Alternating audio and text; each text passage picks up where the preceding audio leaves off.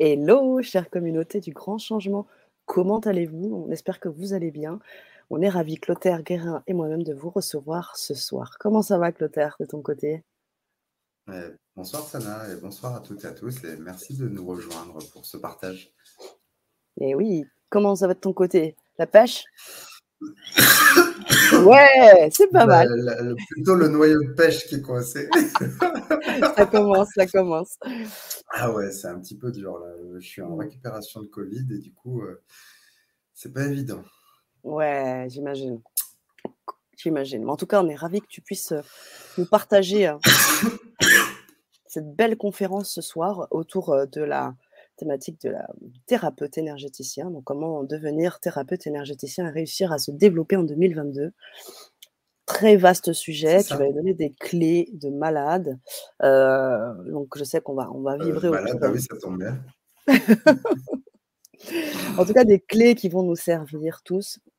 Alors, bien sûr, les questions euh, que j'aimerais vous poser, chers auditeurs qui vous connectez là tranquillement. Bonsoir Isabelle, vous êtes avec nous ce soir.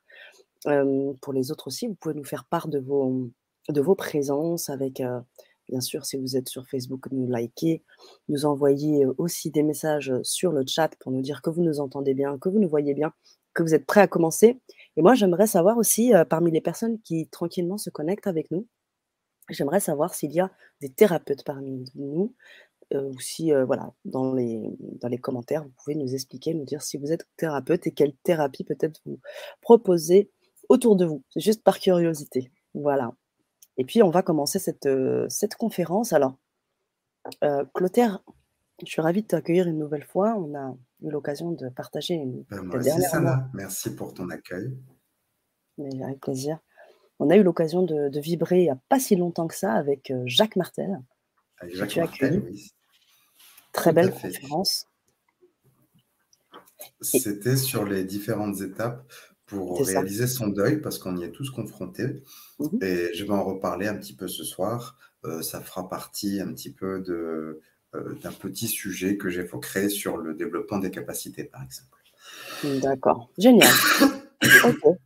Et donc ce soir, la thématique, on a, on a, on a lu le titre là, euh, tu vas nous en parler bah, assez vite, mais j'aimerais pour les personnes qui arrivent, parce que il y a toujours de nouvelles personnes qui arrivent sur la chaîne, de personnes qui ne te connaissent pas, euh, peut-être euh, prendre quelques petites minutes pour dire un peu euh, qu'est-ce qui t'anime dans la vie et qu'est-ce que qui tu es.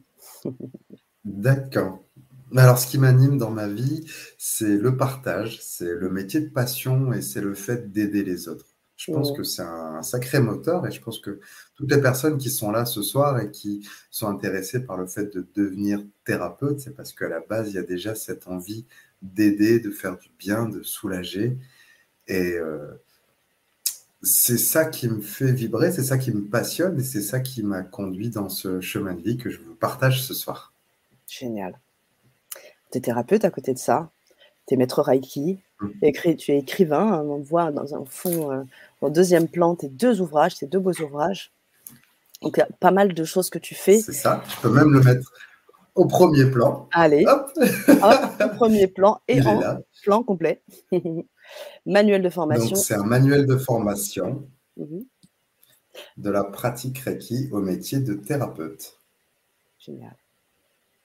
Donc, ça, c'est le premier. C'est celui que j'ai écrit en 2018, Ouais. qui est un concentré un petit peu de tout ce que j'ai pu vivre, expérimenter, mais qui vient aussi euh, de mes anciens métiers, par exemple de, de responsable commercial, que ce métier que j'ai exercé, qui m'a appris aussi beaucoup de compétences pour devenir, euh, pour apprendre à me vendre en tant que thérapeute. Et ça, ça fera partie un petit peu de ce qu'on va proposer ce soir.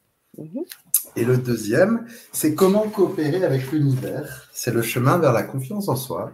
Parce que forcément, euh, moi, j'adore euh, tester, j'adore aussi euh, pouvoir un petit peu avoir des retours de l'univers par des messages, des signes, des choses concrètes qui permettent de nourrir la foi. Et je pense que ce livre-là, c'est un livre qui est beaucoup plus profond que le premier, qui s'adresse pas seulement avec que pour les thérapeutes, parce que c'est pour tous ceux qui ont envie de développer euh, leur capacité, notamment à matérialiser leurs projets de vie, leurs désirs, notamment avec le tableau de vision.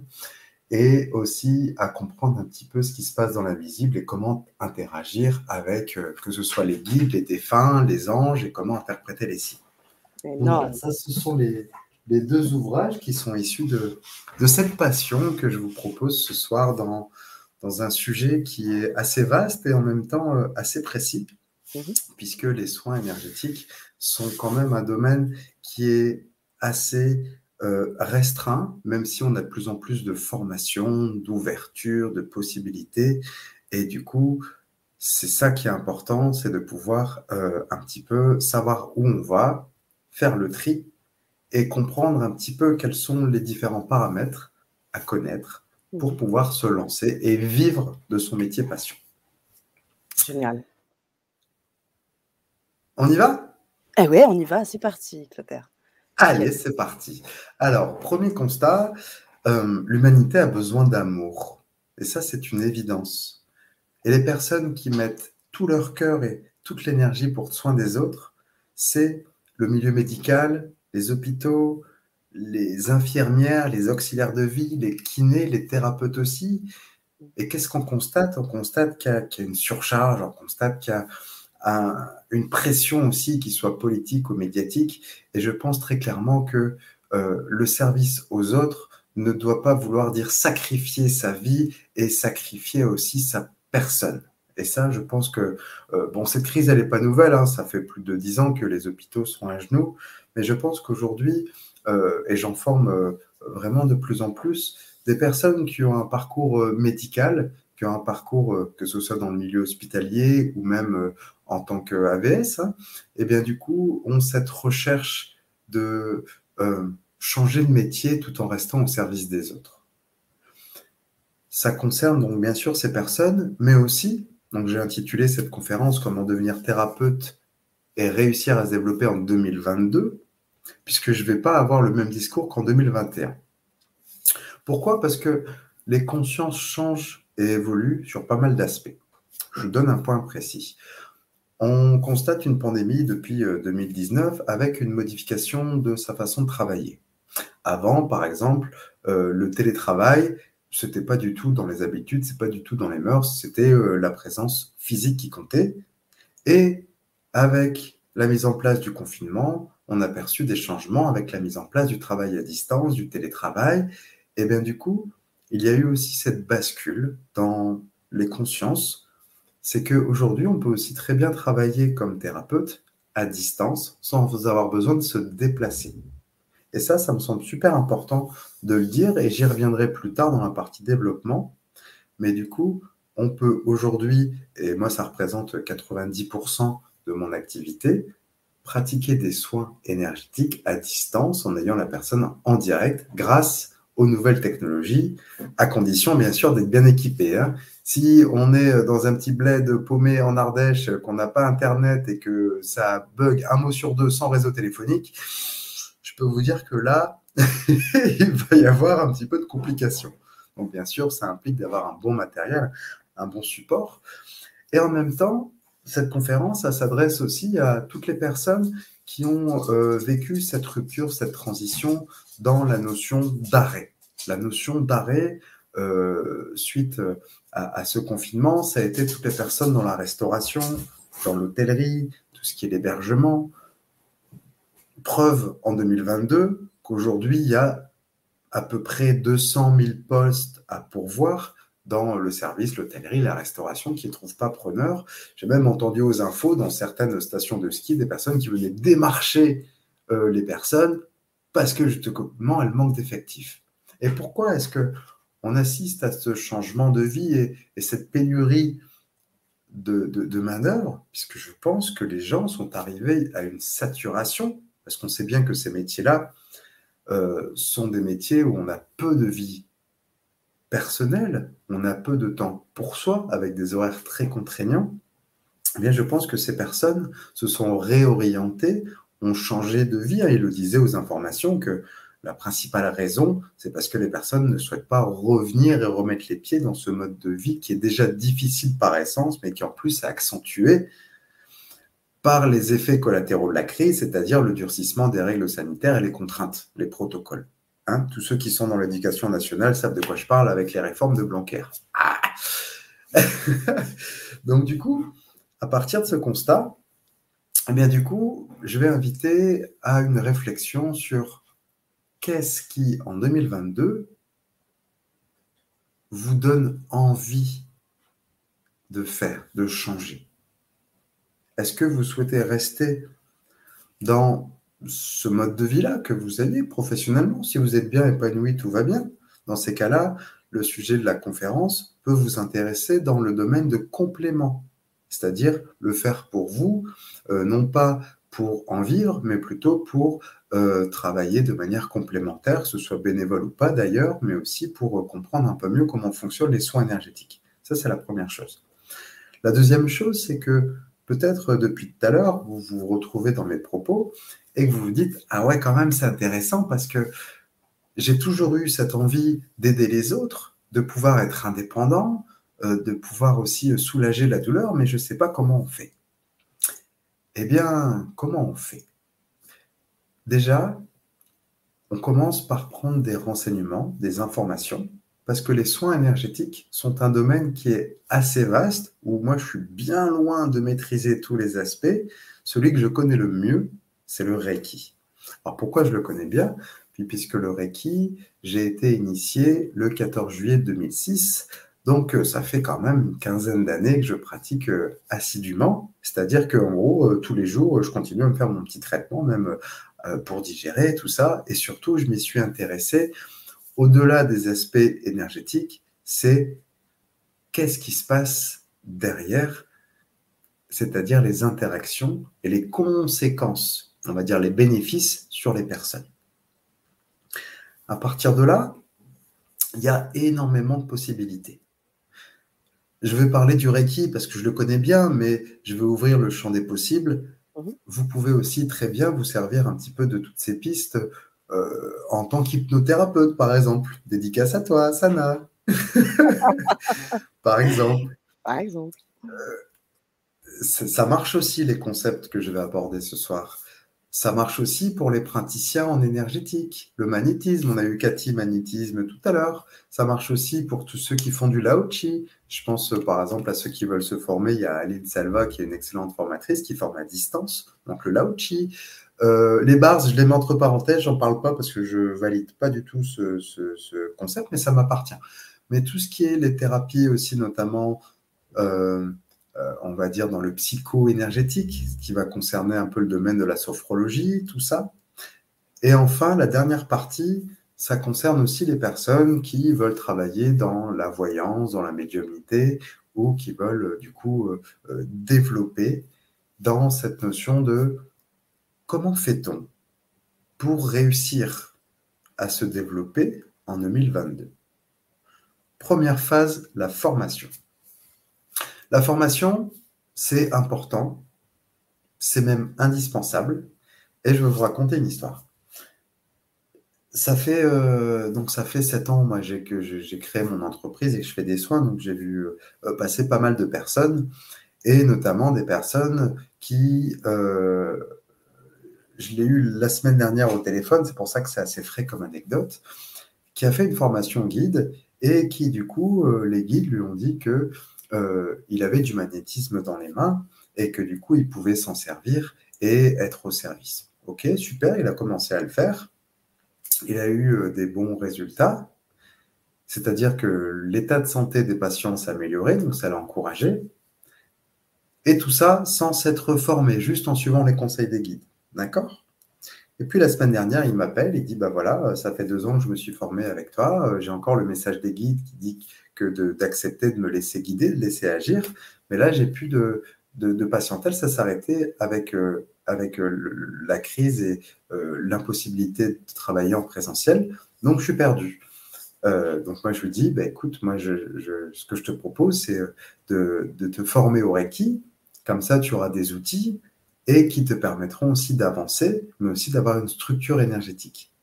La structure énergétique, c'est important, c'est ce qui permet euh, de canaliser une énergie et qui permet aussi d'éviter toutes les erreurs de débutants qu'on peut faire, et notamment une des erreurs qu'elle a fait, c'est de croire que simplement en faisant euh, quelques soins à droite à gauche, eh ben, ça permettrait d'en vivre.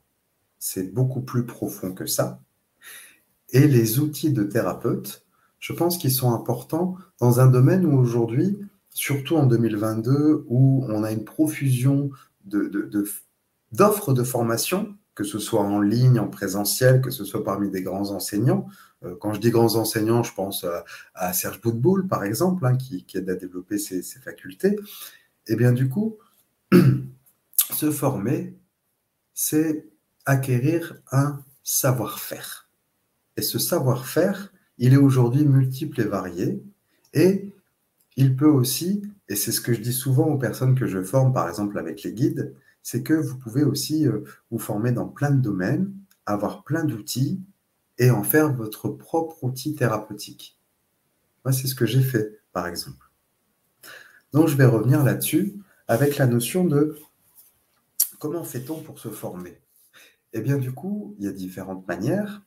Le Reiki, par exemple, qu'est-ce que c'est? Le Reiki, c'est une technique de soin par apposition des mains.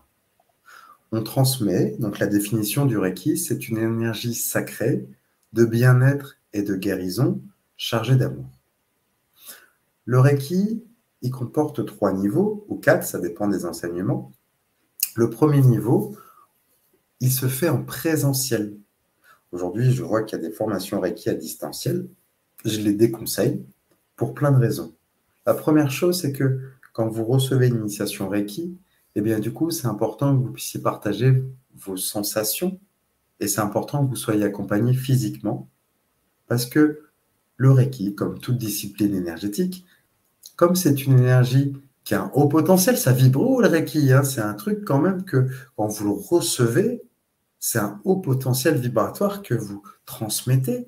Et bien comme ça passe à l'intérieur de vous, il peut y avoir des petites conséquences. Par exemple, d'un coup, vous vous retrouvez euh, à pleurer ou vous lâchez des paquets d'émotions cristallisées. Enfin, vous voyez, ça, ça fait partie des conséquences et c'est important de comprendre comment ça fonctionne et surtout d'être accompagné. Donc, le Reiki, c'est sur deux jours. Alors, je sais que ce n'est pas beaucoup. Il y a des formations qui sont beaucoup plus longues.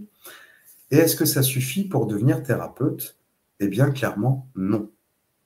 De la même manière que quand, euh, par exemple, je forme des personnes en communication animale et qu'elles me demandent est-ce qu'au bout d'une journée, je vais pouvoir en faire mon métier? Mais je réponds non. Restons réalistes, restons les pieds dans la matière, puisque si vous voulez vivre de votre métier, enfin de vos formations, eh bien, il va falloir pratiquer. Il va falloir mettre en application les outils reçus avant de vous lancer.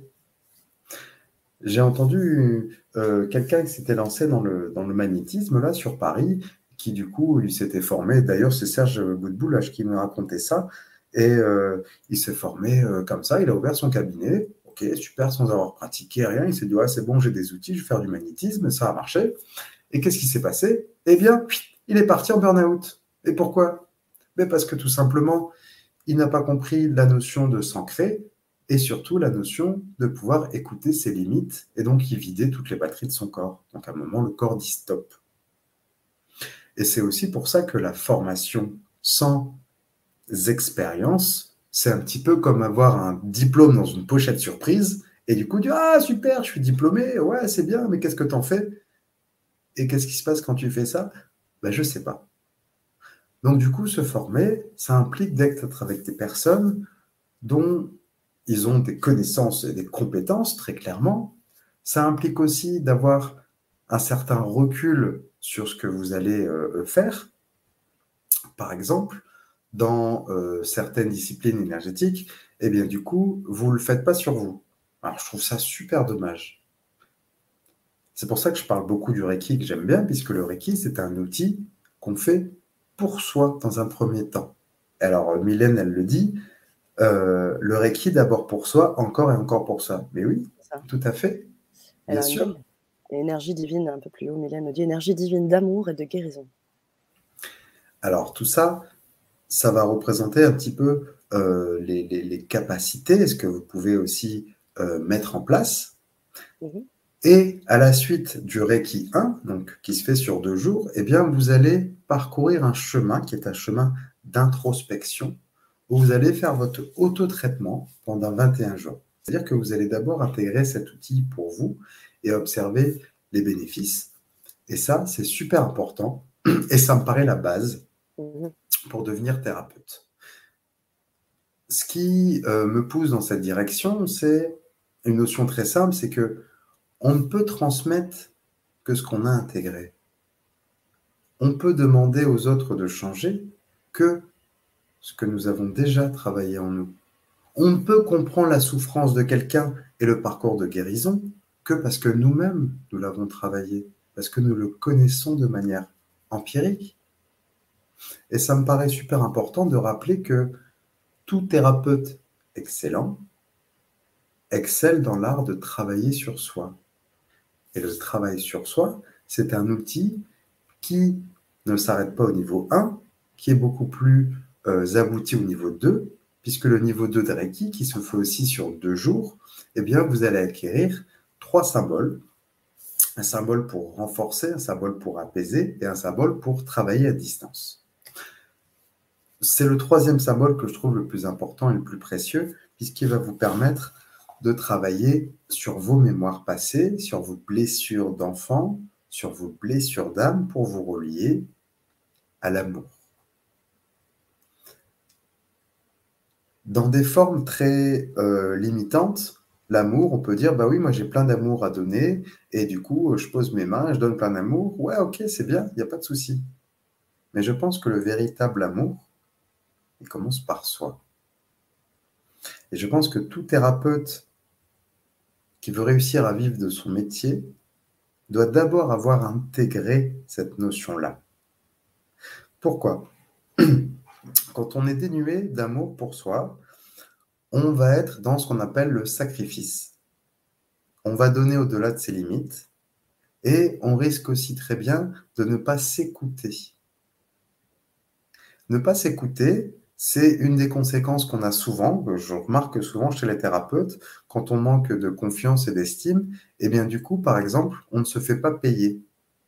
Et ça, c'est quelque chose qui, à mon avis, vient d'un blocage intérieur sur le manque de légitimité et non pas le manque de compétences, parce que vous pouvez être très bien formé, mais c'est le manque de légitimité qui est lié à l'amour de soi. Et ça, c'est super important. Du coup, ce qui se passe, c'est que quand vous travaillez d'abord sur vous, eh bien, vous allez parcourir un chemin qui va permettre vraiment de développer vos capacités, mais aussi votre solidité. Et ça, c'est super important. Pourquoi c'est important d'être solide? Parce que quand vous travaillez avec quelqu'un dans les soins énergétiques, vous avez forcément quelqu'un qui va pas bien. Je rappelle que le thérapeute attire forcément une clientèle qui va pas bien. C'est ça la vibration de thérapeute. Et du coup, quand vous allez libérer des paquets émotionnels, ça peut être tristesse, colère, angoisse, culpabilité, et eh bien du coup, c'est que vous allez peut-être être impacté, vous allez peut-être subir, vous allez avoir du mal à gérer. Si vous pleurez en même temps que votre patient, vous n'êtes plus thérapeute vous sortez du cadre des références et des limites. Si vous recevez une personne qui va pas bien, qu'elle vous tire vers le bas, et qu'au final, quand elle s'en va, c'est vous qui n'êtes pas bien, c'est qu'il vous manque un palier de compréhension et un palier énergétique. Donc plus on est bien à l'intérieur de soi, plus on est solide, et plus on va travailler notamment l'ancrage, mais plus on va pouvoir s'éloigner des conséquences du manque de travail sur soi. Alors, qu'est-ce qu'on a comme conséquence Alors, il y en a plein, hein.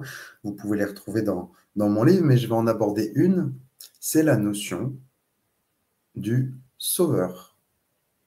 Alors, c'est quoi la notion de sauveur? Dans plein d'aspects, euh, et je l'ai eu, hein, donc je suis euh, très légitime pour en parler, euh, devenir thérapeute, c'est aussi pouvoir être utile et guérir, guérir des personnes.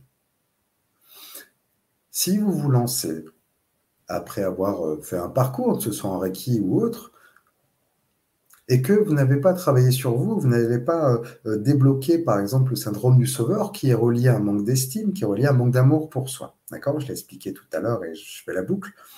Eh bien, du coup, vous allez avoir tendance à vous enfermer dans ce qu'on appelle un triangle de Capman. Triangle de Capman, c'est quoi? C'est bourreau, victime, sauveur. Des personnes viennent, sont pas bien, et vous, vous allez pouvoir les aider, mais non pas les guérir. Or, inconsciemment, vous croyez pouvoir les guérir. Pourquoi? Parce que on vous a dit, par exemple, rien que le titre Énergie divine d'amour et de guérison. Ok, super, on peut tout guérir. Ou vos formateurs vous disent, euh, bah oui, euh, l'énergie, moi je le dis aussi, hein, l'énergie la plus puissante de l'univers, c'est l'énergie d'amour, et c'est super puissant, on peut tout guérir. Ok, mise en situation. Vous dites ça, vous mettez ça sur les réseaux sociaux, machin, je vais vous guérir, machin et tout, je suis guérisseur et tout.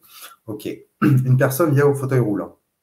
Elle dit, monsieur, voilà, j'ai à la suite euh, d'un accident, euh, j'ai une paralysie, euh, vous êtes guérisseur, est-ce que vous pouvez me guérir? Bah, Oui, la personne, elle vient voir pour guérir. Ouais, ok, pas de souci, boum, pas de résultat. Qu'est-ce qui se passe? On va refaire une autre séance. Mm. On ne peut pas tout libérer, vous travaillez et tout. Ok, je vous donne un exemple parmi d'autres. Deuxième cas de figure.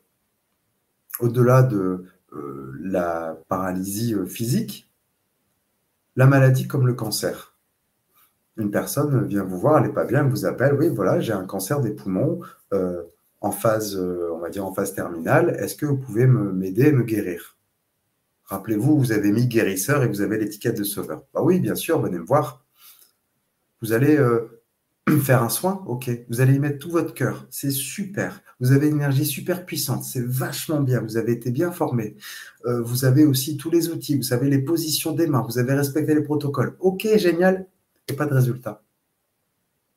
Pourquoi? Parce que la guérison ne nous appartient pas en tant que personne. Le syndrome du sauveur consiste à se laisser berner par le mental, hein, c'est l'ego, et ça consiste à croire que les personnes euh, qui viennent nous voir, on va pouvoir les guérir et du coup faire disparaître leur maladie et leurs problèmes. Mais qui sommes-nous Qui sommes-nous pour enlever le sens d'une épreuve de quelqu'un? Qui sommes-nous pour pouvoir prétendre guérir les autres?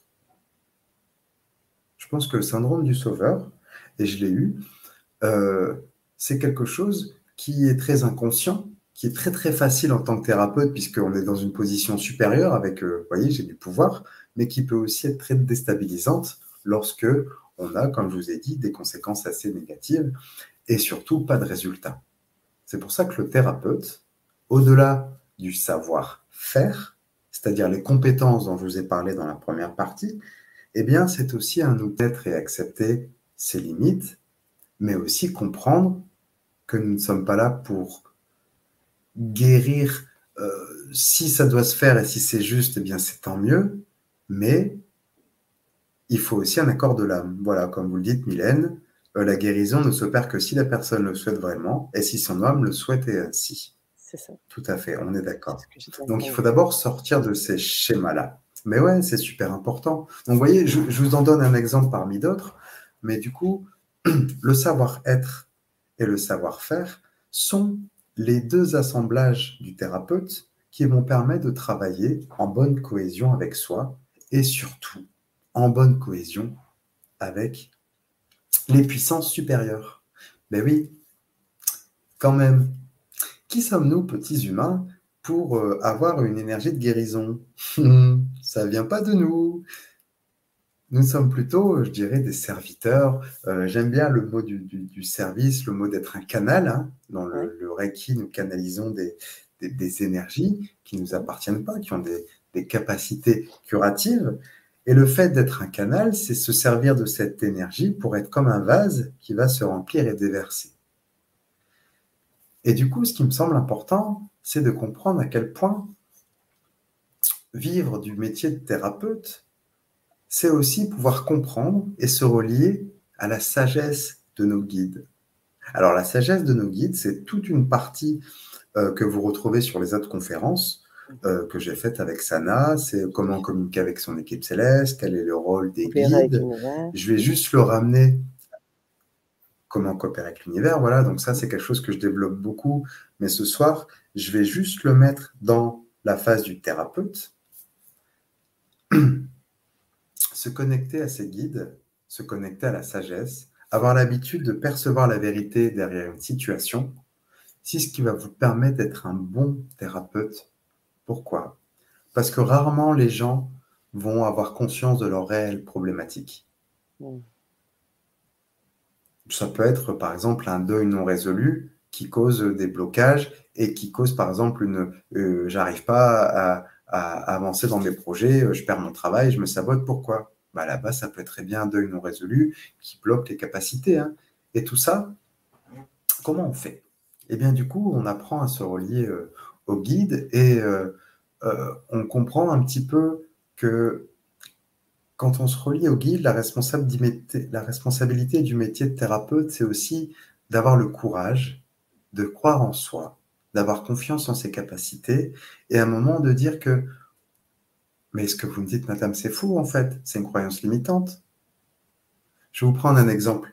Euh, une femme euh, qui s'occupe de sa maman qui est, handicapée et qui du coup euh, est dans une relation interdépendante, et qui du coup est en plein dans le triangle de Kaplan. D'accord? Pour eux, victime-sauveur, sa mère, c'est la victime, elle, c'est la sauveuse, mais en même temps, sa mère, c'est son bourreau, parce que du coup, elle la prive de ses moyens et de sa liberté. Ok Vous m'avez suivi le triangle pour ouais, victime-sauveur. Très bien. Et eh bien, du coup, euh, dans sa carte du monde, elle, elle rêve d'être thérapeute, de faire du bien aux autres. Elle s'est formée en sophrologie sur plein d'aspects. Ok, c'est super. Mais dans ses croyances, elle reste convaincue que elle ne peut pas faire ça puisque sa mère est handicapée, elle doit la soigner.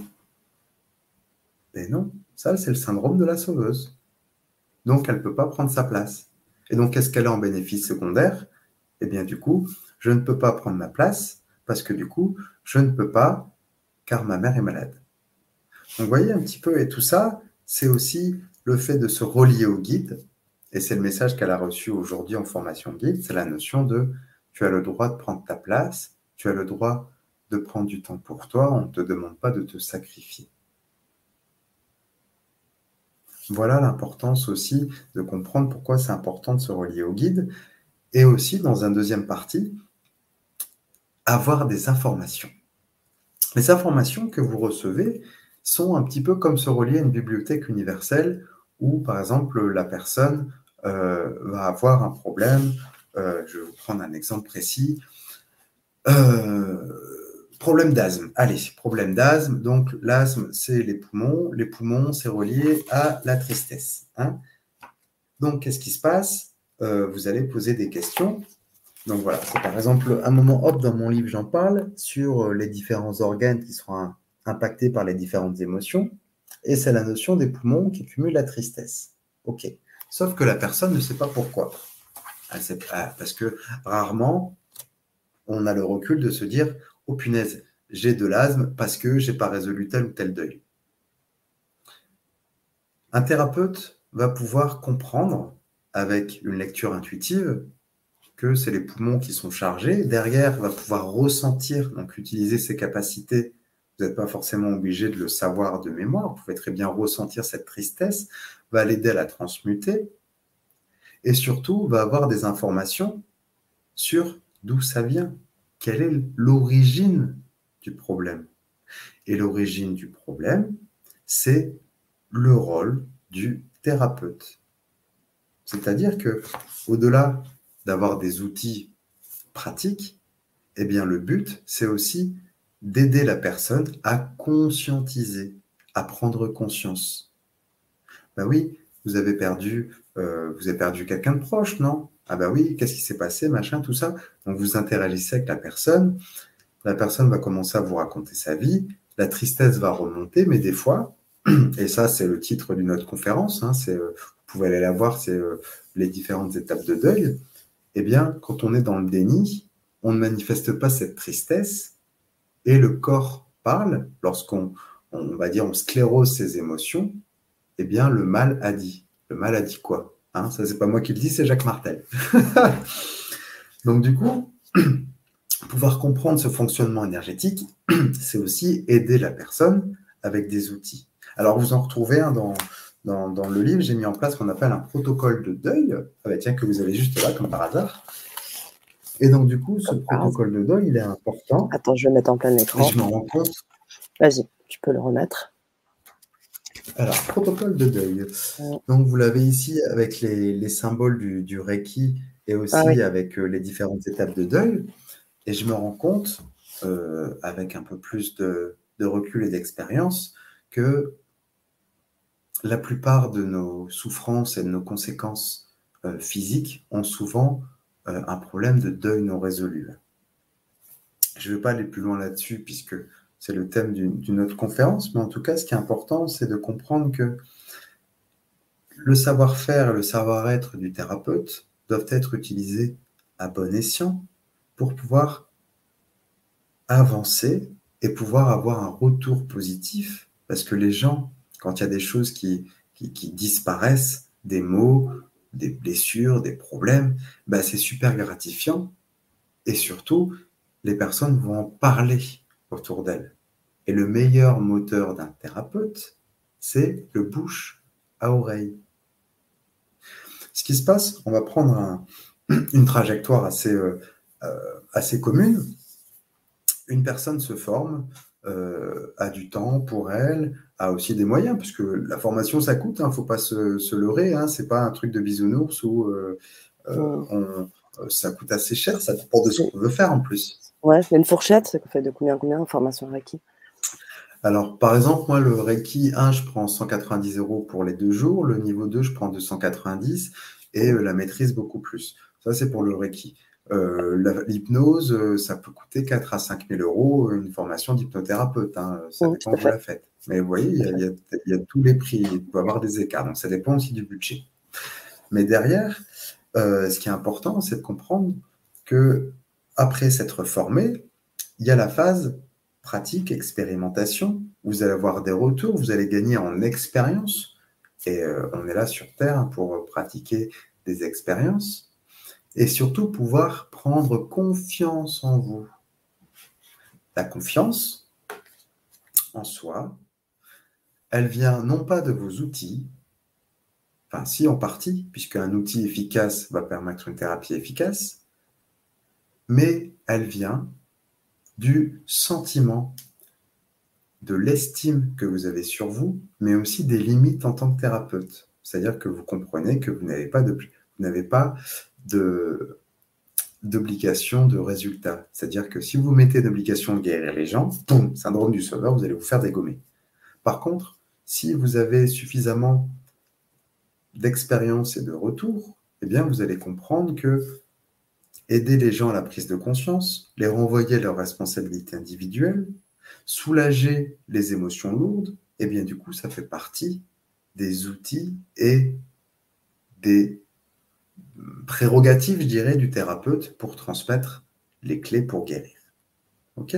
Comme Mylène le dit, amener la personne à comprendre le problème. C'est ça, c'est exactement ça. Donc, pour ça, comment on fait? Je reprends un petit peu le schéma classique dont je vous parlais. Donc, la personne se forme. Après, elle veut se lancer. Elle va faire quelques expériences. En général, on pratique dans un cercle amical. Donc, on ne se fait pas payer. Alors, je trouve ça plutôt normal. Euh, moi, c'est ce que j'ai fait pendant des années, puisque j'y mets. Donc, je me suis formé en 2006, puis après, j'ai beaucoup voyagé autour du globe et euh, euh, je faisais beaucoup de, soins Reiki à droite, à gauche, même, même sur des animaux. Ça, je ne vous en avais pas encore parlé, mais je peux faire une, une petite parenthèse.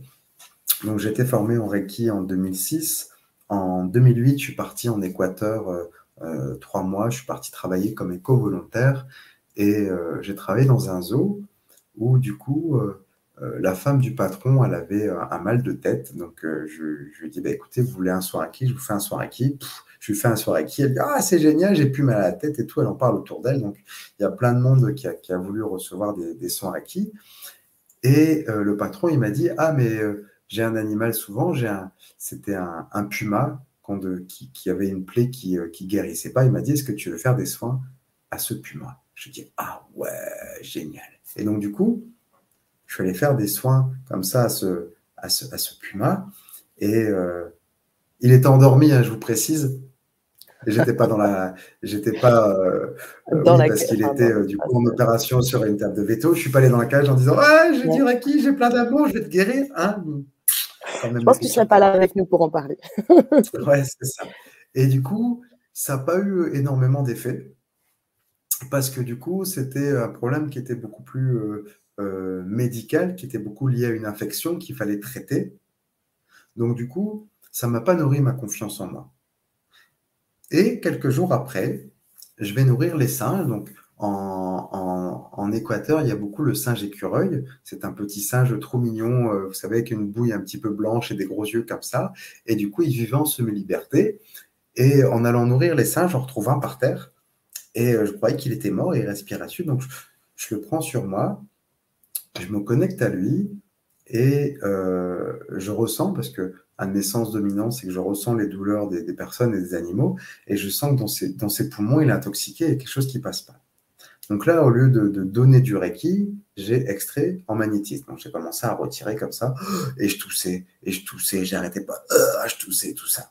Et au bout de, je sais pas combien de temps il s'est passé, peut-être 5-10 minutes, le singe a commencé à, à émerger comme ça, ouvrir un œil, et j'ai dit, ça y est, c'est bon, il va, il va pouvoir guérir. Donc là, j'ai basculé en Reiki, je lui ai donné de l'énergie jusqu'à ce qu'il devienne un peu plus gaillard. Et là, le singe, il se rétablit. Et là, je suis trop content. Je fais Ah, t'es très mignon, machin et tout. Et qu'est-ce qu'il fait, le singe? Il me mord eh le ben doigt, il se barre. Ah Et ouais Alors pourquoi il a fait ça? Il ben, faut pas que j'en fasse une, euh, comme dit les accords Toltec, faut pas que j'en fasse une histoire personnelle. Mais c'est parce que j'ai voulu soigner un animal sauvage qui garde son instinct sauvage. Et dès qu'il a été mieux, bam, il m'a mordu. Mais euh, carrément qu'il allait mieux. Et ça, ça m'a nourri mon estime et ma confiance en moi. Et c'est pour ça que j'ai eu envie de développer les soins Reiki pour les animaux. Ça marche très très bien. Euh, les animaux, ils adorent le Reiki. C'est c'est un, euh, et, Sylvie, elle dit du coup, Reiki, Reiki sur ton dos. et, et aussi qui dit euh, tu, tu, tu fais le singe, Clotaire. un peu plus haut, elle disait que les, chats aimaient bien le Reiki. Oui, carrément, les animaux euh, domestiques. Et c'est ce qui m'a amené aussi à, après, me former en communication animale. Donc ça, on retrouvera une conférence ensemble sur la communication animale et sur le fait de pouvoir comprendre leurs besoins, leurs envies et aussi le fait qu'ils absorbent des émotions qui leur appartiennent pas, par exemple. Donc du coup, moi j'ai envie de me spécialiser là-dedans. Et alors c'est plus dur de travailler des animaux qu'avec des humains. C'est plus dur pour pouvoir euh, se faire connaître en vie, mais c'est tout à fait possible. Et c'est aussi une possibilité qui s'offre à vous, devenir thérapeute pour animaux. Et dans ces cas-là, je vous conseille de vous former en comme animal, parce que euh, dans la plupart des personnes que, que je forme, quand vous avez un outil de communication animale, eh bien, vous pouvez mieux comprendre et interagir. Notamment, j'ai formé quelqu'un qui travaille dans une clinique vétérinaire, qui du coup comprendre aussi le passé traumatique des animaux, quelles sont leurs blessures, de quoi ils ont besoin, et travailler en complément avec, par exemple, le Reiki, parce que le Reiki va rééquilibrer les énergies. D'accord? Vous me suivez? On te suit. Donc je, donc, je reprends un petit peu les, les expériences de vie. La comme animal, c'est génial, mais carrément. Donc, ça veut dire un petit peu, je reprends un petit peu ce que je disais tout à l'heure, c'est que le thérapeute va avoir des, un savoir-faire avec des outils. La comme animal en fait partie, la communication avec les guides en en fait partie, le Reiki aussi. Et du coup, va avoir un savoir-être qui va gagner en expérience et qui va lui permettre aussi de travailler son être intérieur. Pour un moment, dire stop, j'arrête de faire du bénévolat, j'arrête de faire ma mère Teresa, il est temps de me faire payer. Alors comment on fait pour se faire payer? Eh bien, il ne suffit pas euh, d'avoir un tarif. Ça, c'est la surface. Derrière, ce qui va être important, c'est de trouver sa légitimité et trouver sa légitimité. Euh, euh, Sana, on avait fait une conférence là-dessus, euh, c'était il y a deux ans, c'était sur le parcours aussi de, de thérapeute, et trouver sa légitimité, c'est pas quelque chose qu'on trouve dans les livres ou dans les manuels de formation, vous ne le trouverez pas dans mon livre. Par contre, ce que vous allez trouver, c'est les outils qui permettent de gagner en confiance, en estime de soi. Et du coup, sa légitimité, elle vient aussi d'un sentiment intérieur de confiance. C'est ça en fait la légitimité, le sentiment intérieur de confiance. C'est-à-dire, en gros, pour vous résumer, je me sens suffisamment en capacité d'exercer mon activité en tant que professionnel. Et du coup, il est normal que je sois payé. Et là, vous allez trouver plein de gens qui disent Oui, mais le Reiki, c'est un don. Oui, mais tes médiums, c'est un don. Alors, déjà, moi, c'est pas un don, c'est une capacité. Et deuxième chose, on ne fait pas payer le don, on fait payer pour le temps que l'on passe avec la personne. Et dans ces cas-là, ça balance toutes les croyances limitantes. Et c'est là où ça devient, à mon avis, le parcours le plus difficile en tant que thérapeute. Je vous explique et pourquoi est-ce que je justifie cet argument bah Parce que, en fait, se former, c'est facile. On, apprend, on intègre, on pratique. Bon, on paye et on n'a pas forcément d'examen. Hein. En Reiki, il n'y a pas d'examen, c'est des attestations. Tout ce qui est Laochi, euh, tout ça, hein, c'est des attestations. Euh, en hypnose, il y a quand même un certain niveau euh, avec un. Bon, t'es mieux placé pour en parler, hein, Sana, mais il y a quand même besoin de répondre à des objectifs pour valider le, diplôme. C'est pour ça que chaque aussi compétence va dépendre aussi de ce que vous voulez faire du budget, mais aussi euh, d'une reconnaissance légale. Mm. Et ça aussi, ça aide beaucoup à trouver sa légitimité. Hein. Du coup, quand on n'a pas de légitimité, ben du coup, soit on n'en fait rien, soit on continue à se former jusqu'à ce qu'il y ait euh, une recette magique, ou soit du coup, euh, on n'ose pas se faire payer, on fait du bénévolat, et dans ces cas-là, on ne transforme pas son projet de vie en activité commerciale. Et c'est bien dommage, et je trouve que c'est très limitant de considérer que les soins énergétiques devraient être une pratique bénévolat, gratuite, ou peut-être que vous avez cette croyance qu'on ne peut pas vivre de son métier, ce qui est totalement faux. Parce que moi, par exemple, je vis euh, en tant que thérapeute et euh, je n'ai pas développé d'un coup de baguette magique la clientèle, j'ai plutôt travaillé sur la partie commerciale. Ah, et c'est là où ça coince. C'est là pour beaucoup d'entre nous, et je m'implique hein, parce que ça a été assez dur au début. Un thérapeute qui a des outils de savoir-faire, de savoir-être, super, eh ben, peut aussi avoir des difficultés à se vendre, à se mettre en avant. Et ça, ça fait partie aussi des limitations, des blocages, et du coup du fait de ne euh, pas forcément réussir à transformer cette passion en un métier. Donc, on va pouvoir avancer et ça fait partie du chapitre de mon livre. Donc là, je vous ai parlé du chapitre 1 qui est basé sur Reiki, c'est fait. Je vous ai parlé du chapitre 2, euh, les outils de niveau 2, les possibilités de devenir thérapeute. OK. Chapitre 3, la guidance spirituelle, vous en ai parlé. Chapitre 4, le développement des capacités psychiques. OK, vous en ai parlé. Le chapitre 5, c'est la loi et les possibilités d'aide à la formation. Ça, je ne vous en ai pas parlé, puisque la loi change et que euh, ah. ce que j'ai écrit en 2018 n'est plus forcément valable cette année. Je vous prends un exemple parmi d'autres. Euh, avant, quand on se lançait en tant qu'auto-entrepreneur, eh bien, on avait droit à l'ACRE. L'ACRE, c'est un allègement des charges pendant trois ans on payait 6% euh, la première année, 9% la deuxième et 12% la troisième. Voilà, ça c'est un exemple. Eh bien, ça a changé à partir de janvier 2022. Maintenant, on a l'AC pendant un an. vous oh. voyez, il y a plein de choses qui changent. Donc ça, je ne veux pas mouiller là-dedans parce que mhm. c'est à vous de faire votre propre recherche. Je veux juste vous dire que aujourd'hui, euh, travailler en tant qu'auto-entrepreneur, c'est le statut le plus facile et c'est euh, le plus intéressant euh, mhm. financièrement parlant, mais aussi administrativement parlant. Je mhm. pense notamment aux personnes qui n'ont pas envie de s'embêter avec des bilans comptables ou des choses comme ça. Je pense aussi aux personnes qui n'arrivent pas forcément euh, à avoir une, un facturier ou nous, on ne facture pas la TVA, par exemple, vous voyez. Donc, c'est mhm. plus simple. Et donc, tout ça pour vous dire que une fois que vous avez pris les renseignements, eh bien, il va falloir passer à l'action avec le chapitre 6, la création de cartes de visite. La création de cartes de visite, c'est la première valise, c'est le premier outil du thérapeute qui a trouvé sa légitimité.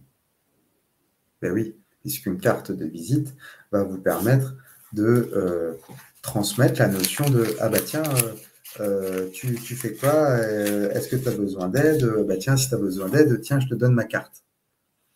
Alors du coup, donner votre carte, c'est le premier pas vers la démarche commerciale, mais c'est aussi la notion d'avoir travaillé sur qu'est-ce qu'on y met, comment on le fait, quelles sont les erreurs à éviter. Et ça, c'est la partie commerciale que je vais vous proposer dans un atelier. On le fait le mardi 22 euh, février à 19h30. On va travailler sur, du coup, synthétiser vos compétences, vos connaissances, mettre une carte de visite avec une image qui vous correspond, qui vous symbolise. Moi, par exemple, c'est les mains, c'est la notion euh, d'union, moi, qui me, qui, me va bien. Euh, comment aussi choisir la typographie, comment mettre les, euh, en avant les informations et aussi qu'est-ce qu'on met au verso, qu'est-ce qui permet euh, de, développer et de donner surtout envie. Parce que le but d'une carte visite, c'est de donner envie de vous contacter. Il y a une personne, l'autre fois, elle m'appelle, elle me dit Ah oui, Clotaire, euh, je pensais à vous, je devais vous rappeler. Et puis j'avais mis votre carte sur le frigo, là, parce que je la trouvais jolie. Et puis elle n'arrêtait pas de tomber. Un jour, je me suis dit Ah, ben, c'est peut-être pas un hasard, faut que je l'appelle. Et c'est comme ça qu'elle m'a appelé. Et je dis, c'est marrant quand même, parce que s'il n'était pas jolie, ma carte, vous l'auriez jamais mis sur le frigo, et du coup, vous ne m'auriez jamais appelé, puisqu'elle ne serait pas tombée. Elle m'a dit, bah oui, c'est ça. Et je lui dis, ah, bah, je suis content d'avoir fait une carte jolie, alors. et donc, la carte de visite, on y consacrera un atelier, puisque le but, ça va être de comprendre qu'une fois que vous avez votre carte de visite, eh bien, vous avez fait la moitié du travail. C'est-à-dire que vous avez dépassé vos peurs, vos blocages, vous avez réussi à agencer. Après, il faut investir un petit peu, mais je vous expliquerai des techniques. Euh, la notion de démarcher, ensuite, ce sera le reste de l'atelier. C'est comment on la donne, qu'est-ce qu'on dit, et surtout comment on fait pour prendre des rendez-vous. C'est ça qui est important. Et ça, c'est une partie commerciale. On sort un petit peu des, outils de formation du thérapeute et ça fait partie, moi, des choses que j'ai appris, euh, parce qu'avant de devenir thérapeute, j'ai passé un diplôme de responsable euh, commercial, donc avec l'AFPA. Et du coup, euh, j'ai acquis ces, outils que je vous transmets aujourd'hui qui m'ont vraiment considérablement, considérablement aidé pour, du coup, pouvoir proposer mon aide. Ça, c'est une démarche qui est indispensable en tant que thérapeute, puisqu'à un moment donné, c'est vous-même qui êtes acteur de votre réalisation c'est pas du salariat. Quand on travaille comme thérapeute, on est indépendant, comme les Corses.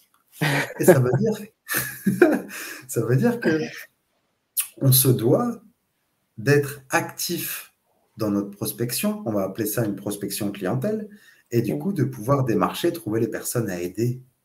Et oui, et ça, ça fait partie aussi euh, des défis des thérapeutes qui ne sont pas évidents à faire. Donc ça, c'est la première façon de faire. Et la deuxième façon, c'est à la suite, c'est euh, de pouvoir faire des salons du bien-être. par exemple, les, personnes qui sont là, comme Sylvie, comme Sylvie euh, du salon de, Bordeaux, par exemple. C'est ça. Et sur les salons du bien-être, euh, la notion de faire des salons, apprendre à vous faire connaître, c'est aussi cette notion qui est super importante de pouvoir apprendre à faire des conférences. Un salon réussi, c'est un salon où vous choisissez de faire une conférence et c'est comme ça que les gens, vous allez leur donner envie de venir vous voir. Ah, j'ai commencé il y, a, sept ans, c'était la première, le premier titre de ma conférence, c'était comment communiquer avec les guides et recevoir des messages. Je l'ai fait quelques années, ça m'a attiré pas mal de personnes. Ensuite, je suis devenu formateur en com animal. Donc, la deuxième conférence, c'était euh, comment, euh, comment communiquer avec les animaux, jusqu'où peuvent-ils aller par amour? Après, j'ai créé une formation passeur d'âme. Et donc, du coup, le titre de la conférence, c'était Êtes-vous des passeurs d'âme? Donc, tout ça, c'est ce que j'ai fait avec toi euh, il y a 4, 4, ou 5 ans. Hein. Et tout ça, ça ne s'improvise pas. En fait, ça se travaille, la prise de parole. Et ça se travaille avec le savoir-être et le savoir-faire. Mm. Il faut être très à l'aise pour les conférences. Alors oui, mais vous n'êtes pas obligé euh, de rester dans vos peurs, parce que le fait de devenir à l'aise, ça passe par l'expérience et ça passe aussi par des techniques qu'on va retrouver dans le second atelier que je mm. propose le lendemain, c'est-à-dire mercredi 23. C'est la prise de parole en public comment faire pour structurer une conférence sur un thème qui va correspondre à vos, à vos fonctions. Mhm. Euh, comment aussi réussir à trouver euh, des, créneaux qui soient en dehors des salons, parce que vous pouvez travailler aussi euh, des petites conférences. Moi, j'ai commencé dans des petites salles avec des associations spirituelles, par exemple. Aujourd'hui, je fais plus tout ça. Aujourd'hui, j'ai passé un cap qui a été très difficile franchement, je me suis beaucoup cagué dessus parce que j'avais peur du jugement, j'avais peur de me tromper. Une, une connaissance, c'est facile à acquérir, intégrer, puisque c'est un objectif euh, mémoriel. D'accord? Je retiens les informations et ensuite j'en parle. Ok? Les guides, la communication animale, passeur d'âme, tout ça. Franchement, ça allait. Et puis, un jour, les guides, ils m'ont vraiment poussé à me dire, mais maintenant, tu vas euh, transmettre les messages de défunts en direct. Donc, je fais ce qu'on appelle des conférences médiumniques sur photo. Et donc, les personnes viennent et donnent leurs photos. Et là, je travaille sans filet.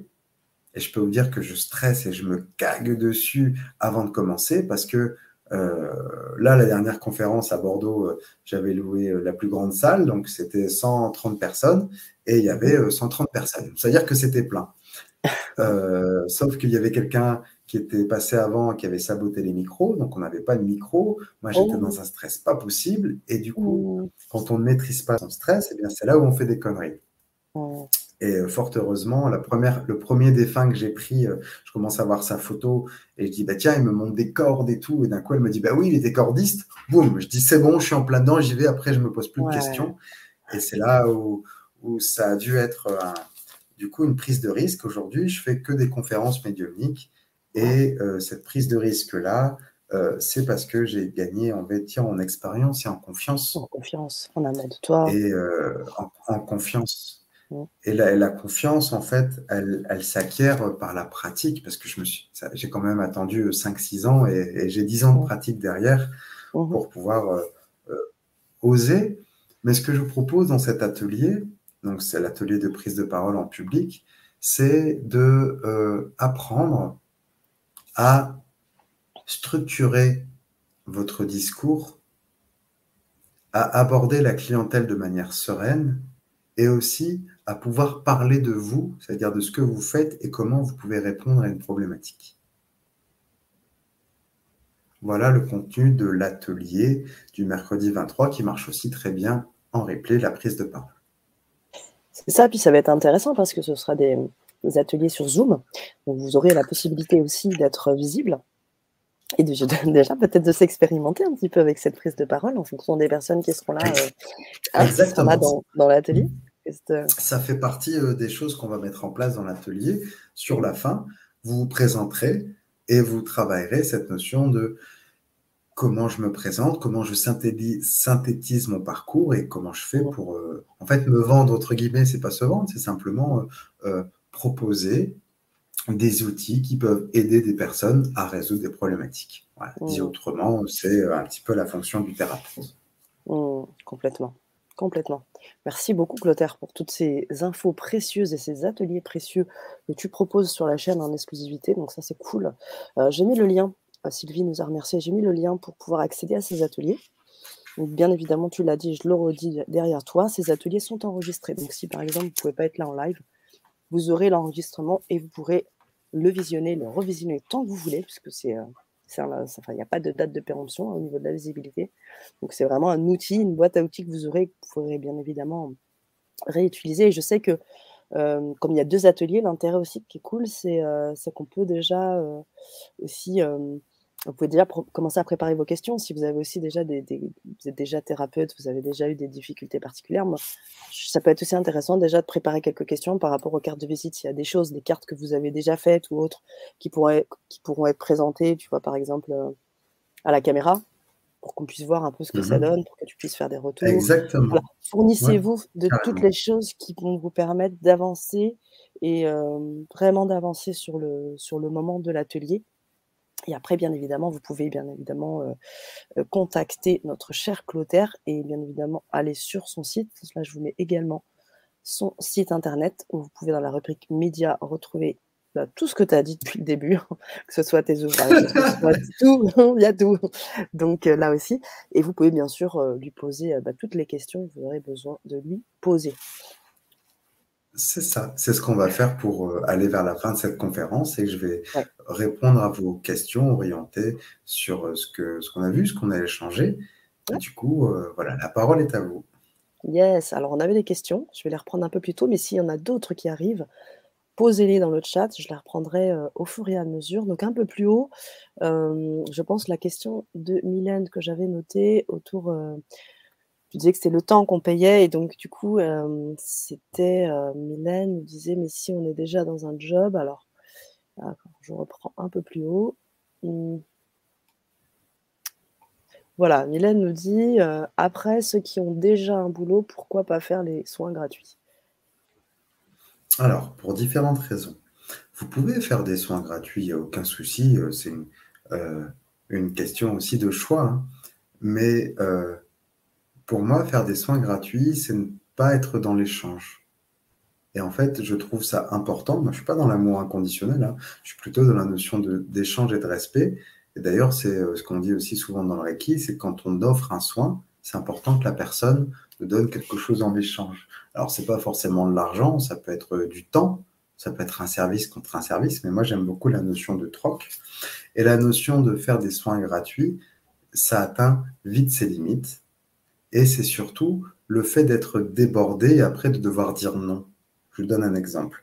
Hem, j'ai quelqu'un sur un salon qui vient me voir et qui me dit, heu heu: «Voilà, moi je fais du magnétisme», donc c'est un magnétisme de naissance, d'accord? Elle s'est pas formée et puis elle me dit, «On n'arrête pas de m'appeler à droite, à gauche parce que je soigne à distance. L'autre fois, mon amie, elle avait mal à la tête, elle m'a appelé à 10:30, du coup, me va faire un soin à 10:30, machin et tout». Elle fait du gratuit, elle demande rien en échange. Bah, du coup du coup, bah, elle se fait, heu heu, harceler par tout le monde puisque c'est gratuit, puisqu'il y a rien et qu'elle se respecte pas et que du coup, et bien, du coup, elle arrive pas à fixer des limites et du coup, là, quand je l'avais en consultation, mais elle était elle en pouvait plus.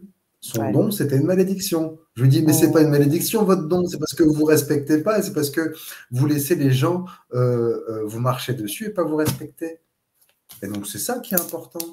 Et ça renvoie à la 1re boucle que je vous avais dit, ça, la notion de respect. La notion de respect, c'est avant tout pour soi et je trouve que les soins gratuits, c'est bien au début pour se gagne gagner en expérience, en confiance, mais ça a vite ses limites.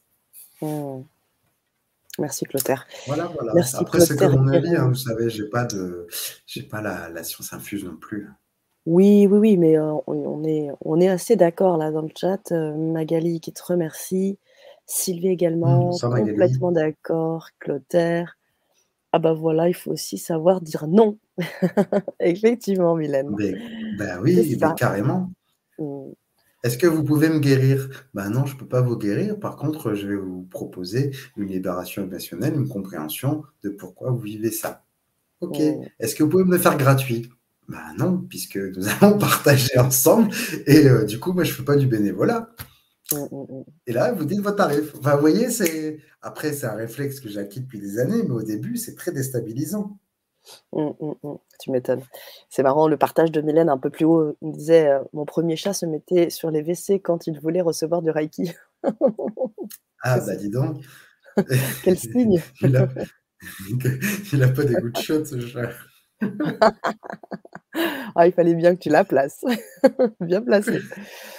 Ouais, bah, voilà, on a faut-il alors on a Sylvie qui nous posait une question un peu plus haut. Faut-il couper les liens pour pouvoir être thérapeute?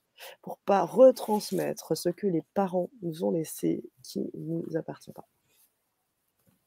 Qui ne nous appartient pas. Alors, c'est une bonne idée d'avoir, heu, libéré les loyautés familiales, on appelle ça, qui, heu, vont limiter vos capacités à être thérapeute. mais c'est surtout bien aussi d'avoir nettoyé ses propres valises.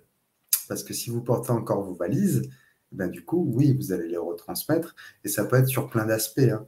Ça peut être, par exemple, euh, je vous donne un exemple, des parents qui vivent dans une famille euh, catholique et qui, du coup, euh, ont la croyance que les morts, faut pas les déranger. Et eh bien, du coup, vous allez hériter de ça. Sauf que vous, vous êtes incarné avec des capacités de médium. Ah, bah c'est ballot la croyance de mes parents, c'est qu'il ne faut pas les déranger, donc je ne vais surtout pas pratiquer la médiumnité parce que mes parents ne sont pas en accord avec ça. Ah ben oui, mais si c'est dans votre chemin de vie, et si les défunts viennent à vous, et si ils ne sont pas en paix, est-ce que vous avez laissé cette croyance parentale dicter votre vie, ou est-ce que vous allez la remettre en question pour prendre votre place? Oh, très bonne question. Mhm. Waouh. Hmm. J'aimerais bien votre retour, Sylvie. Euh, Paola qui disait Bonsoir, je suis thérapeute énergétique et la première personne avec qui je l'utilise, c'est moi-même. Eh ben, c'est vachement bien. C'est super important en plus de pouvoir se recharger parce que bah, les gens qui vont pas bien, c'est énergivore, hein, ça, ça vide les batteries. Hein. Et oui. Et c'est ça en fait, ça vide les batteries. Donc du coup, pour pouvoir les recharger, comment ça se passe pour éviter d'être euh, pas trop bah, euh, par exemple, en bah, techniquement, il faut d'abord euh, euh, s'ancrer pour être solide, transmettre que l'énergie qui ne nous appartient pas, donc ça évite de vider ses batteries. Et après, on peut, c'est comme avec les humains, on ne peut pas mettre des, des, protections à 100% tout le temps. Donc, il faut aussi apprendre à se recharger, prendre soin de soi, et notamment le Reiki en fait partie, puisqu'on fait un autotraitement pour recharger les batteries. Hmm. Ok, merci beaucoup. Euh, Lou Néa Fleur qui me dit euh, elle a du mal avec les symboles.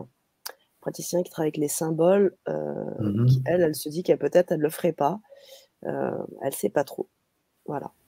Donc, voilà, mais après, c'est des, bah, des, choix en fait. Chacun se positionne. Mhm. en fonction de, de ce qu'il veut. C'est-à-dire que c'est pas à moi de dire ça c'est bien ou ça c'est mal en fait. Moi j'ouvre le champ des possibles et ensuite, j'invite chacun à se, positionner sur ce qui résonne et ce qui l'attire. En fait, je pense que c'est le meilleur moyen de trouver ces outils. Mmh. c'est d'accord.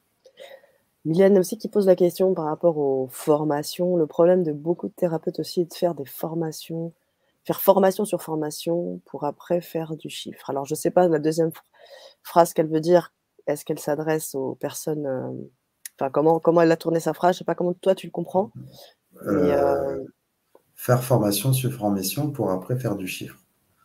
Je sais pas. Hmm. Peut-être préciser, euh, Mystère, ouais. Préciser peut-être votre question par rapport à ça.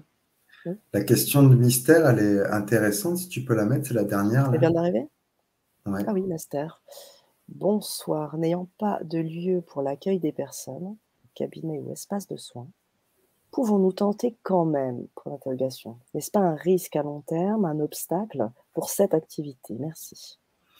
Alors, euh, c'est très intéressant votre question parce que je me la suis euh, longtemps posée. Ouais. Louer un cabinet, c'est un investissement, ça peut coûter cher. Moi, dans mon appartement à l'époque, je vivais dans un petit appartement à Carqueran, il n'y avait pas euh, l'espace nécessaire. Mhm. Et du coup, euh, je vous ai parlé du chapitre 3, la reliance à la guidance. Eh bien, j'ai demandé à mes guides, et euh, mes guides, au lieu de me dire oui, mais tu devrais louer tel ou tel cabinet, en fait, ils, m'ont montré ma chambre avec le lit relevé. Et en fait, en mettant une parure, un drap, vous savez, une tenture, et eh bien du coup, ça permettait de ne plus être une chambre, mais du coup de faire un espace de soins où j'ai mis la table de soins. Donc, euh, je faisais ça. Et après, l'autre solution, c'est de se déplacer à domicile. Moi, je l'ai fait beaucoup avec ma table de soins. Euh, euh, j'allais faire des soins à domicile. Donc, ça, c'était mes débuts en tant que thérapeute. Donc, vous voyez, c'est une des solutions. Et aujourd'hui, mon mode d'activité fait que je pratique des soins à distance et que du coup, je n'ai plus à résoudre cette problématique, même si j'ai quand même, je reçois quand même euh, des fois de la clientèle, mais euh, mhm. franchement, avec la période Covid, ça fait deux ans que j'évite et je préfère travailler à distance. Mhm. Parce que le travail à distance, permet non seulement de toucher une clientèle beaucoup plus large qu'un déplacement géographique, c'est-à-dire euh, en général géographiquement on est, on est limité à 15, 20 ou 30 km, après c'est plus rentable. Et là, le travail à distance permet d'élargir à une clientèle nationale, voire internationale. Donc moi, par exemple, je pratique des soins IoT, qui sont des soins euh, euh, de libération émotionnelle. Donc je pratique avec une quelqu'un que tu connais bien, Sana, qui est là à chaque fois, qui est la, panthère rose. Mes oh. clients aussi connaissent bien, parce que je travaille à distance. Vous je travaille à distance sur les différentes mémoires du corps et je fais de l'extraction, comme ça. Et donc, c'est un magnétisme extractif qui me permet d'avoir ce support. Je travaille sur la libération de culpabilité, de méfiance, les non-dits, les poids, les responsabilités, le manque de confiance, les trahisons, le manque d'amour, la colère, la rancune, l'impuissance et les peurs. Et à chaque fois, je remplace par l'énergie angélique. Et avec tous les outils que j'ai pratiqués, que j'ai acquis, mhm. je pratique que presque que celui-là. C'est-à-dire que je fais très, maintenant, je fais très peu de Reiki en soins, je, parce que le Reiki, en fait, on donne et on laisse l'énergie transmuter, alors que mhm. là, avec le système IET, eh bien, du coup, la personne, même si à l'autre bout du monde, eh bien, je vais pouvoir, à travers les anges, hein, mhm. libérer tous les paquets émotionnels, donc l'alléger, et ensuite remplacer par une énergie positive qui aide à avoir confiance. Et donc, c'est super efficace et ça permet de faire de la thérapie brève, c'est-à-dire euh, quatre séquences, quatre séances maximum. C'est génial. Ça me rappelle euh, la pratique, enfin, cette pratique-là, tu en as parlé euh, dernièrement dans notre euh, la, Vibra conférence avec, oui, avec, Jacques. Jacques Martel. Mm, avec Jacques, ah ouais, je trouve ça formidable comme thérapie. Mm. C'est vraiment, je pense, c'est un peu avant-gardiste, mais je pense que ça va devenir de plus en plus courant, la thérapie mm. énergétique à distance. J'aime bien l'idée, Clotaire, déplacement au début et à distance. Après, elle a dit que, eh bien oui. Et, euh, eh bien oui, ça fait du bien, c'est efficace. Et euh, je voulais vous dire aussi que tous les outils que je partage, euh, ils sortent pas du chapeau et je ne les ai pas mis en place sur un coup de tête. C'est-à-dire que je conçois tout à fait que c'est dur quand on n'a pas forcément d'expérience et de confiance de dire bon allez je vais me lancer, je vais faire que des soins à distance. Ça marche rarement comme ça. D'où l'idée euh, de ce que disait Sylvie là, c'est la mhm. notion, euh, au début, on se déplace, on a une clientèle locale, on prend confiance, et ensuite, il y a le bouche-oreille qui fait son effet, où on peut aider des personnes de, plus en plus loin. D'où après l'importance de travailler à distance. Mm. Merci. Voilà, voilà. Sylvie, j'adore cette panthère. Moi, j'ai Dora dans le sac à dos. J'ai voulu donner, j'ai voulu la donner à personne. Je la voulais du coup, c'est ma collègue. Ah, il y a Sophie Canton aussi ce soir. Ah, bonsoir Sophie, juste en dessous. Et oui, qui partage aussi son expérience avec toi de formation en communication animale. Et elle en parle à René qui était avec nous et qui euh, demandait s'il y avait un replay. Et donc j'ai précisé que oui, il y a un replay. Et vous pouvez bien évidemment aussi vous, procurer les ateliers. Euh, René, vous aurez la possibilité de les avoir aussi en replay. Donc ça, c'est quand même pas mal. C'est assez cool. Bonsoir. Alors, alors c'était pas celle-là, c'était le retour de Sylvie, je crois. Oui, c'est ça. Ça, pas mal de valises, elles sont lourdes, j'ai envie de prendre ma place, il est temps, je suis restée trop cachée. Ah ben voilà, c'est bien une bonne décision, Sylvie. Mm. Je vous le souhaite. voilà, voilà. Alors, ce que vous avez. Voilà, ben, c'est ce que j'allais dire. Tu m'as enlevé les mots de la bouche. J'allais dire voilà, voilà. Où est-ce qu'on en est? Est-ce qu'on a répondu à vos questions? Mystère de merci pour votre réponse. C'est bien parfait. Parfait. Hello Sophie. qui nous fait un petit coucou à toi. Merci pour votre réponse, du mystère. Oui, voilà. Alors, sachez que cette conférence, bien évidemment, est visible en replay. Vous pouvez aussi écrire euh, dans le chat, même en replay, sur cette conférence. Et bien évidemment, vous procurer les ateliers. Le rendez-vous, c'est commence le 22, c'est 22 et 23 février. Entre-temps, vous pouvez bien évidemment nous écrire sur la chaîne. Vous pouvez aussi suivre notre cher Clotaire sur son site internet que je mets de suite maintenant dans le chat pour que vous puissiez à la rubrique médias faire le lien. Et vous pouvez bien sûr aussi nous écrire sur la chaîne. Voilà les amis. Je te le mot de la fin, Clotaire.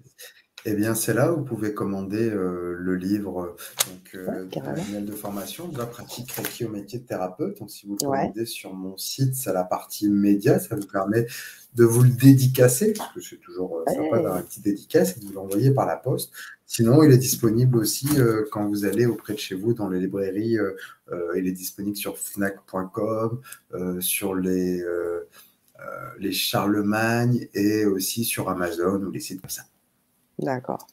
Bah, merci. Donc, n'hésitez pas. Et puis, euh, n'hésitez pas aussi à venir vers moi euh, pour vous aider, que ce soit dans euh, les thérapies énergétiques ou dans les formations. Je suis à votre service. Mmh. Merci, Peter.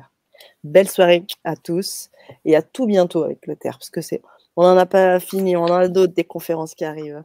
C'est toujours un plaisir d'être avec toi, Sana. Merci pour ton accueil. Tu le sais, Clotaire, tu le sais. Merci. Eh oui, merci à toi. Merci à vous et à très vite sur le grand changement. Bonne soirée.